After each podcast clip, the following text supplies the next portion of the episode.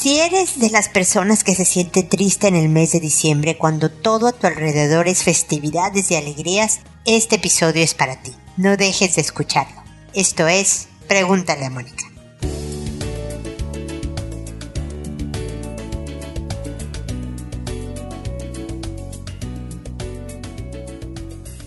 Bienvenidos amigos a Pregúntale a Mónica. Soy Mónica Bulnes de Lara. Como siempre, feliz de encontrarme con ustedes en este episodio que pues casi cierra el año con otra gripota. ¿Por qué no? Creo que como no me ha dado coronavirus, los virus se están vengando en darme solo gripas. Gripas gigantescas, pero gripas.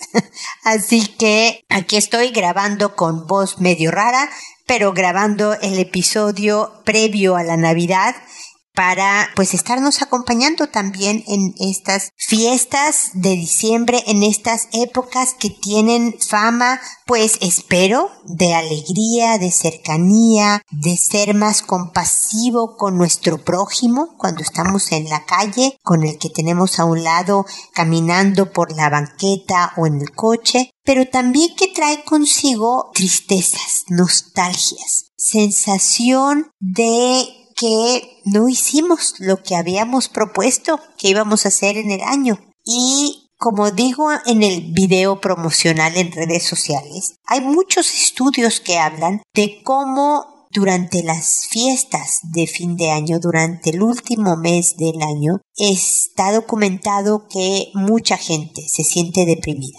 Y uno dice, pero ¿cómo si no? Están todos los foquitos navideños, están todas las fiestas, las posadas en México, todas las reuniones entre amigos y en la oficina y todo. Y hay tanta, pues se supone que alegría.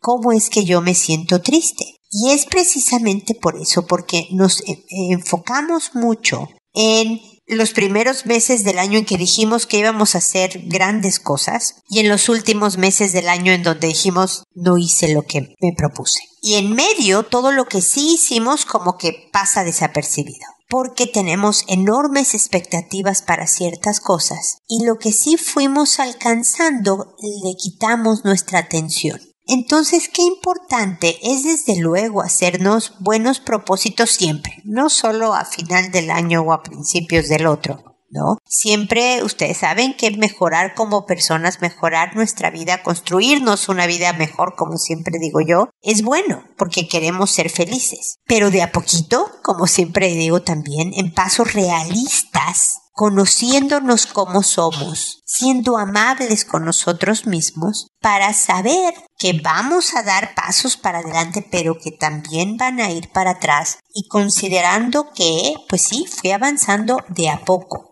ahí la llevo. Fue difícil porque pasaron todas estas cosas, pero mira, sí avancé. A lo mejor en este tema no tanto, pero en este otro mucho más. Y en este otro tema que ni siquiera había considerado, mira tú, ¿no? Fue un gran avance, conocimiento de mí, etcétera, etcétera. ¿No? Dicen también que es importante no descuidar la vitamina D de dedo, que ayuda en estas cuestiones del ánimo, y la vitamina B12 eso también para los que anden bajoneados, revísense, consulten con el doctor para que una temporada de estas vitaminas los levanten anímicamente. Estas son las muletas que a veces necesitamos. El organismo impacta, la biología influye en nuestro estado de ánimo, entonces démosle también estos empujones vitamínicos. Pero desde luego nuestro enfoque, desde luego nuestro lenguaje, de que hay cosas que no habremos logrado. Desde luego habrá tristezas que vivimos durante el año, pérdidas de seres queridos, a lo mejor de economía, de trabajos, de cosas que son reales y debemos de vivirlas con toda la tristeza que ameritan, pero por favor también volteen a ver el otro lado lo que tenemos, lo que sí podemos apreciar. Yo creo que con todo y que tengo la nariz tapada por la gripa, el ser capaces de meter aire a nuestros pulmones y exhalar, es decir, de respirar y estar vivos, es una enorme bendición, porque podemos voltear y ver el sol y las plantas y la sonrisa de una persona y como yo decía el principio, ver la amabilidad de alguien, que alguien tuvo con otra persona, la generosidad, todo eso que nos hace sentir humanos y que nos devuelve la confianza en la humanidad y que nos devuelve la esperanza de que podemos lograr cosas buenas para nuestra vida. Entonces, como sé que este programa se va a publicar antes de la Navidad, para los que son católicos, pero de todas maneras de fiestas importantes para muchas religiones y creencias de muchas personas. E incluso para los que no crean, son temporadas que invitan a la unión humana entre personas. Les deseo a todos unas muy felices fiestas, muchas cosas buenas en su vida, mucha salud, muchas alegrías, mucha unión, mucha compañía, que sean vistos siempre, que sean considerados siempre, la gente con ustedes y ustedes con la gente. No solo para esta temporada, sino de verdad para toda su vida. Y eso, espero que las tristezas que se juntan en las temporadas de diciembre sean pasajeras, sean cortitas, sean superficiales y de verdad las alegrías los inunden en estas fiestas. Como ven, mi cerebro anda un poco todavía distraído por esta gripa, pero trataré de ofrecerles mis mejores comentarios en este episodio que acaba el comentario inicial y que ahora se dispone a, responder a sus consultas, que como siempre lo hago por orden de llegada, que a todo mundo le cambio el nombre para conservar su anonimato, que una vez que he respondido y el episodio se publica en la página, a esa persona que me consultó le escribo un correo diciéndole el número del episodio, el título del episodio y el nombre que le inventé, además del enlace del episodio directamente para que pueda escuchar mis comentarios sin necesidad de darle más clic o tocar más la pantalla de su celular para escuchar el episodio, mis comentarios, ¿no? Para facilitarle la llegada a mi respuesta que lo hago por audio y no por escrito, no les respondo directamente a su correo porque me escuchan más personas de las que me escriben y de esta manera podemos alcanzar a más personas que podrían encontrar alguna idea útil y práctica en lo que se dice aquí y que siempre contesto. Me puedo llegar a tardar varios días, pero de que ustedes van a recibir mis comentarios definitivamente los van a recibir. El día de hoy empiezo con Tita, que me dice, hola Moni, yo aquí, como siempre, como cada día. Disculpa tanta molestia, pero mi vaca sigue rumeando lo que me pasa. Y justo acabo de platicar con mi esposo sobre que cuando algo no se hace como yo digo, me enojo sin compasión. Y los dos ejemplos son los siguientes. De un momento a otro decidió no jalarle al baño cuando orina. Primero dijo que era para salvar al planeta de tanto desperdicio de agua y luego de unos meses dijo que porque se le olvidaba y que yo no tenía compasión de su padecimiento, olvido. Mi pregunta es, ¿por qué no se olvida cuando defeca? ¿O cuando viene su mamá? ¿O cuando está en el trabajo? En los dos últimos ejemplos hasta se lava las manos, dicho por él. Segundo ejemplo, yo sigo preocupada por el COVID y me sigo cuidando ya a mi hijo con cubrebocas. Y desde antes del COVID nunca íbamos a lugares concurridos o íbamos muy temprano para evitar estar con mucha gente. Pero hace meses mi esposo decidió cuidarse a su modo, es decir, no hacer nada porque ya no usa cubrebocas nunca y va a lugares muy concurridos como partidos de fútbol. Cuando llega, yo no me quiero acercar hasta que hayan pasado por lo menos cinco días y saber que no está enfermo. Me dijo que lo trate con compasión. Yo creo que se trata con compasión a un enfermo, a un herido, pero no a alguien que no le jala al baño o a quien desde mi punto de vista no se cuida y puede infectarnos a mí y a mi hijo. ¿Me ayudas a entender esto y darme ejemplos de qué puedo hacer para mostrar la compasión que solicita? Con el baño decidí jalarle al baño cada que yo entraba sin haber levantado la tapa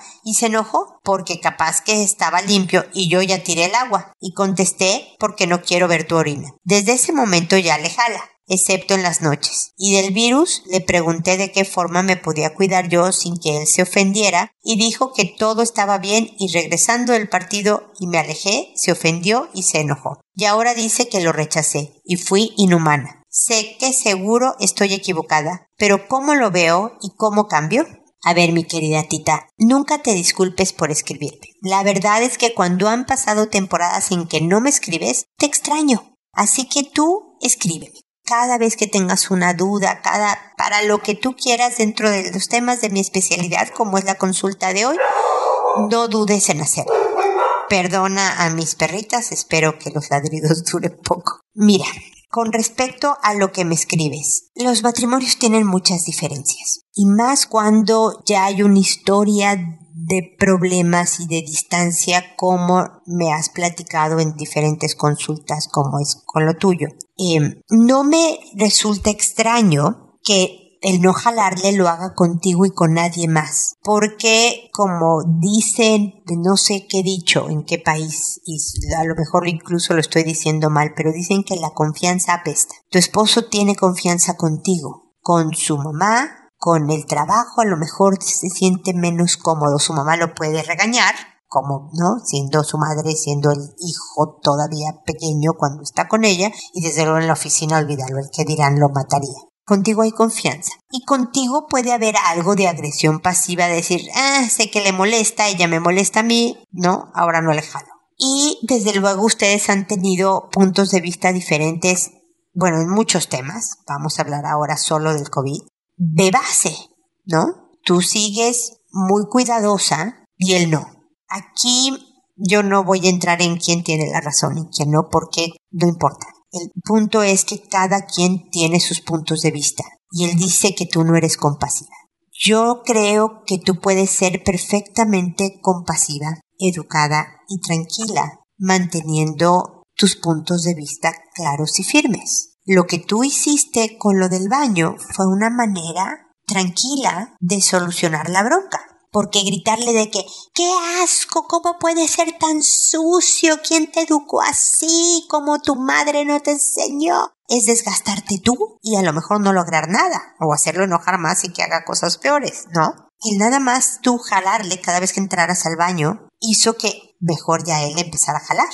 A lo mejor ni una palabra tuya, nada más tu acción provocó el cambio que tú querías. Y si no hubiera provocado el cambio, tú por lo menos al jalarle sin ver nada, solucionaba tu problema. Con el COVID, tú puedes ser muy amable, ya llegó del partido de fútbol, le tienes un vaso de agua, algún sándwich de comer, es decir, tú estás siendo súper amable y todo eso, pero te alejas. A ti no te gusta lo que él hace, a él no le gusta lo que tú haces. Es igualmente difícil para cada uno de los dos. Y no hay manera, a menos que alguno de los dos se diera, que él decidiera usar mascarilla en el partido para que él pudiera acercarse a ti. O que tú decidieras, no sé, usar mascarilla y guantes para acercarte a él después del partido, para estar tranquila a lo mejor, para poderte acercar a él. O sea, alguien tendría que ceder para poder tener cierto contacto pero a lo mejor si tú te acercas con mascarilla o guantes, él se sienta ofendido porque ¿qué crees que estoy infectado, que soy una peste, o bla, bla, bla.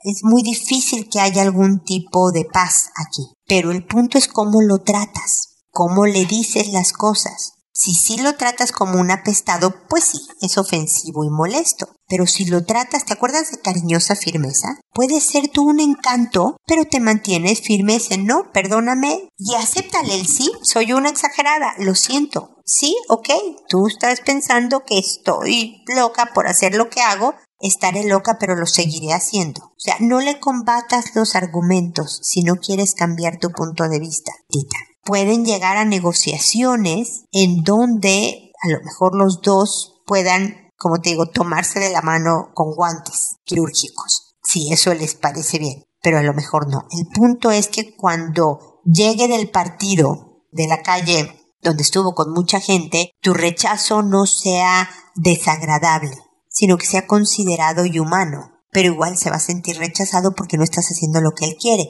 Pero esto ya no se puede resolver. Y dile que lo lamentas, pero que no lo puedes resolver. ¿Me estoy explicando? Cuéntame si fui clara, porque te digo que hoy mi cerebro está gripiento y a lo mejor no lo fui. Espero que te hayan servido mis comentarios y que de verdad sigamos en contacto. Luego está Vladimira, que me dice, hola, estoy súper triste con mi maternidad.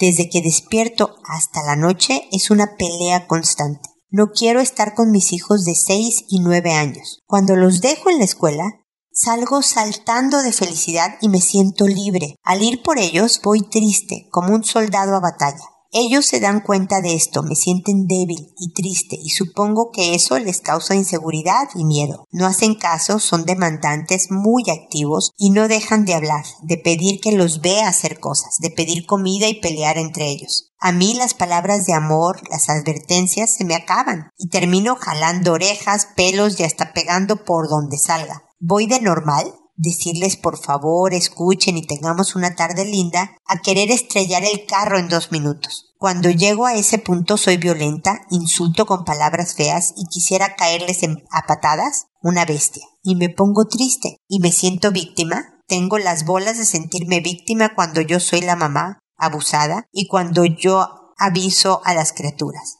Cuando no estoy con ellas estoy tranquila y medianamente feliz. Me da mucha lata ser constante para poner disciplina. No les pongo nada de fe. Y no sé cómo salir de esto. Un día va a haber sangre y mal aquí si no busco ayuda. ¿Cómo logro que se independicen más de mí, que jueguen por una hora sin llamarme, que logre mantener la calma y no ser tan loca?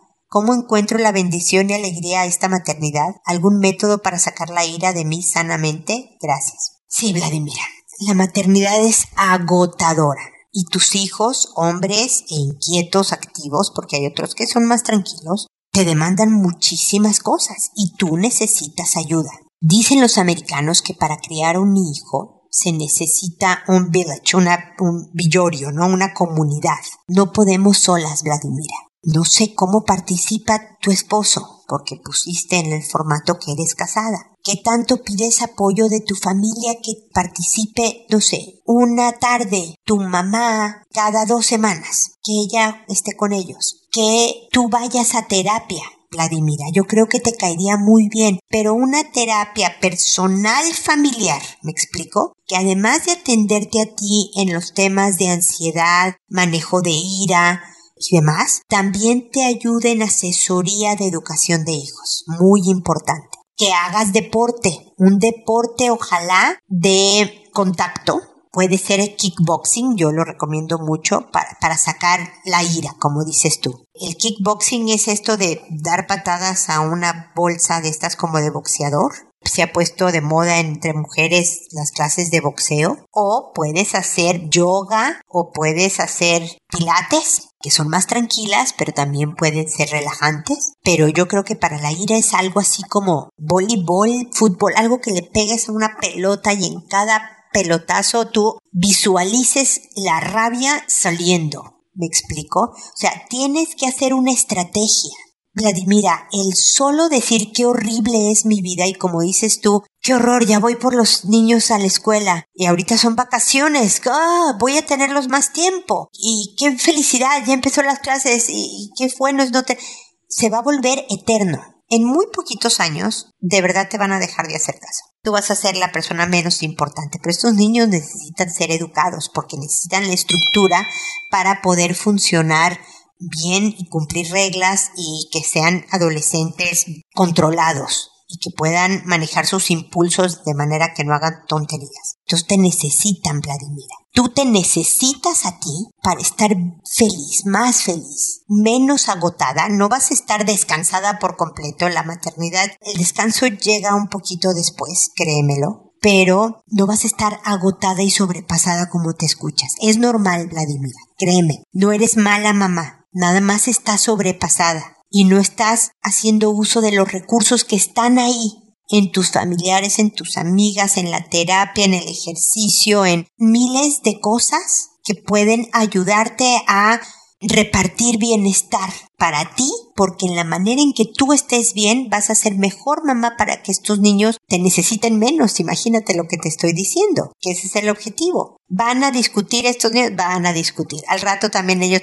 se van a dejar de hacer caso entre ellos. ¿no? Van a tener sus amigos, van a tener sus programas, sus, planes individuales. De verdad esto es solo una temporada, pero pero por lo pronto el primer proyecto que te propongo es busca una terapia personal familiar, como te digo, busca alguna clase de ejercicio y piensa quiénes podrían ser parte de tu red de apoyo y de qué manera. Esas tres cosas, Vladimir. Cuéntame ¿Qué piensas de esas tres cosas y qué se te antoja que pudiera hacer? ¿Cuál ejercicio? Que si has encontrado, se te ocurre, preguntaste con amigas por Google, por qué terapeuta y qué personas y cómo podrían ser tu red de apoyo. ¿Me explico? Y cuéntame, por favor, no me dejes. Vuélveme a escribir para que pueda yo acompañarte en todo este proceso, ¿ok?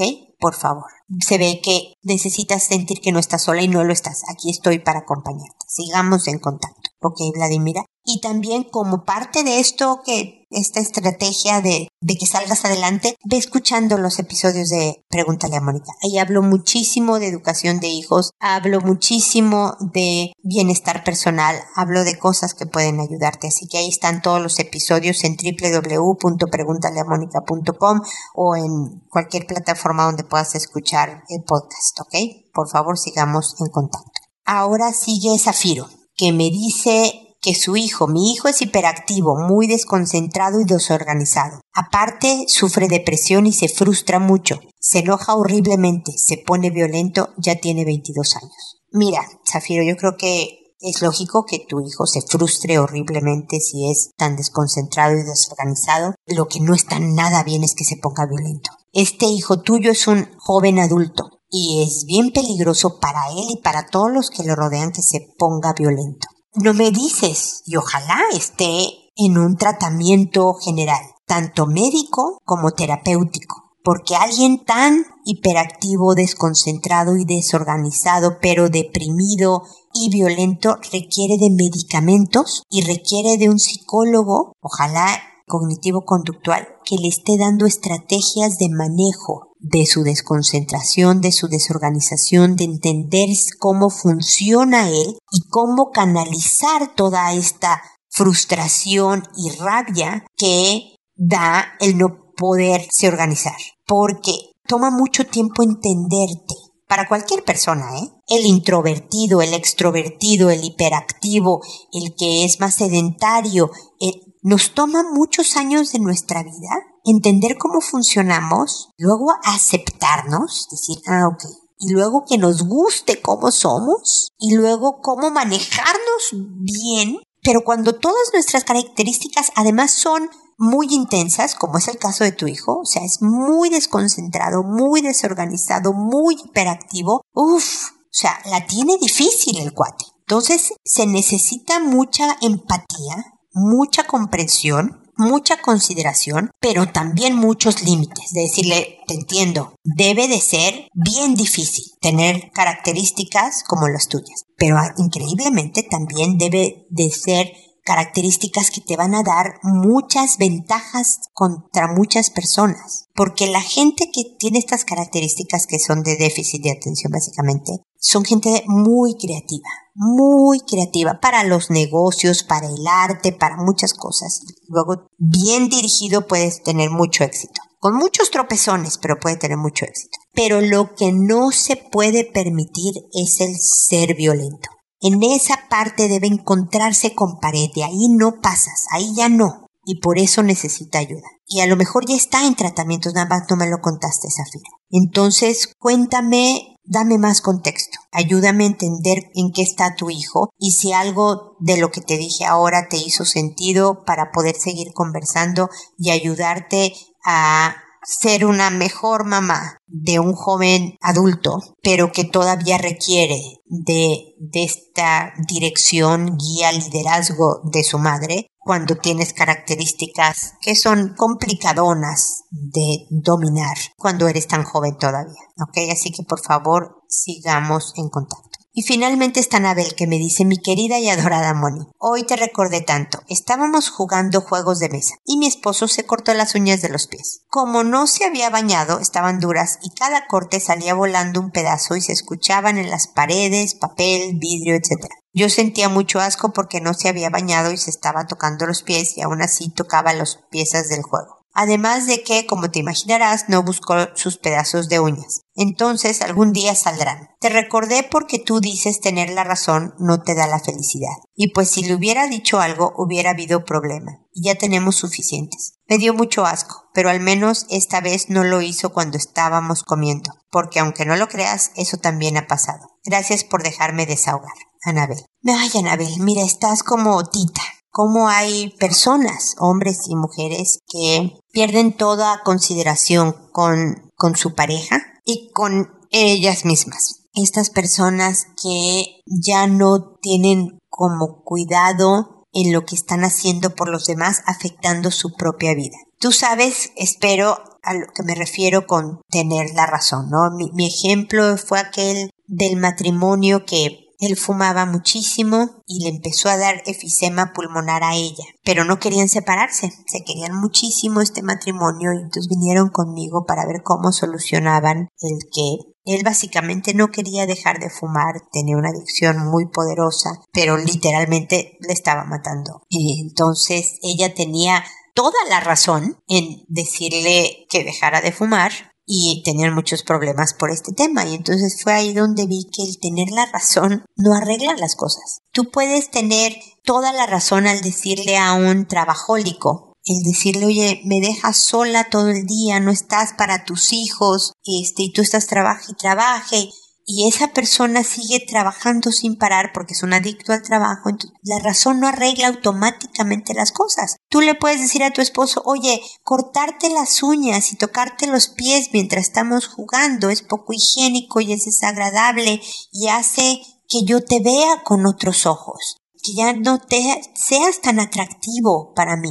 Porque si te fijas la palabra atracción quiere decir que yo me sienta cercana, que yo me sienta jalada hacia ti con, con este imán sexual que me acerca porque me pareces guapo, me pareces interesante y cuando haces cosas como cortarte las uñas de los pies que salen volando y tocas las piezas del juego, me produces el efecto opuesto. Y puedes tener toda la razón y toda la información científica de cómo es poco higiene que si el cuate te dice, ah, qué interesante, pero lo voy a seguir haciendo, pues ¿qué te sirvió tener la razón? No te dio la felicidad tener la razón. Ahí es donde hay que hacer otras estrategias. Desde analizar en dónde está tu relación, por qué está haciendo ese tipo de cosas, cuál es el trasfondo de todo esto, porque ninguna pareja llega a ser ese descuido con el otro, eso es un síntoma del estado de mi relación. Si te importo ya tan poco, ya te importa tan poco cómo te veo, que estás haciendo ese tipo de cosas, quiere decir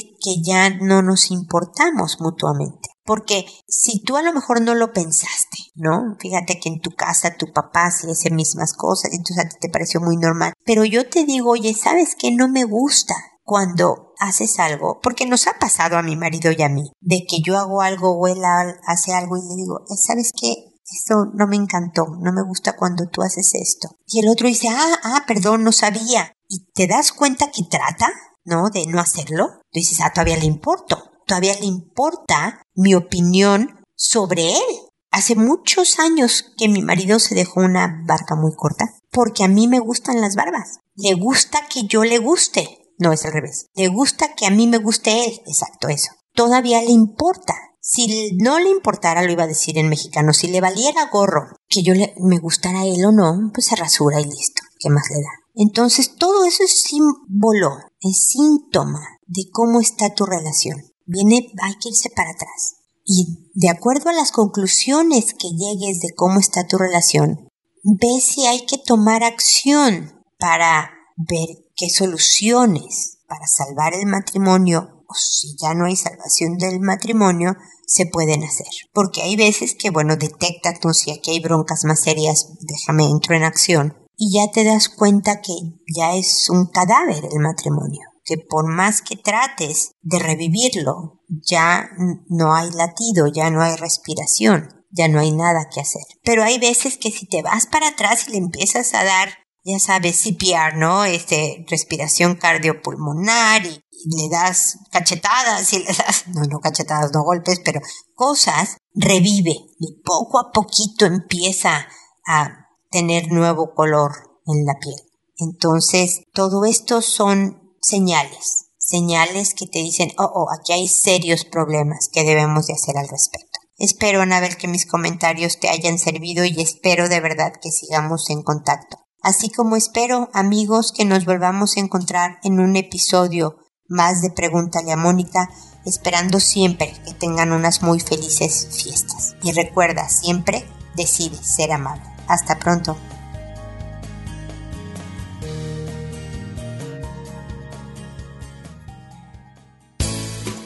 ¿Problemas en tus relaciones? No te preocupes, manda tu caso, juntos encontraremos la solución. www.preguntaleamónica.com Recuerda que tu familia es lo más importante.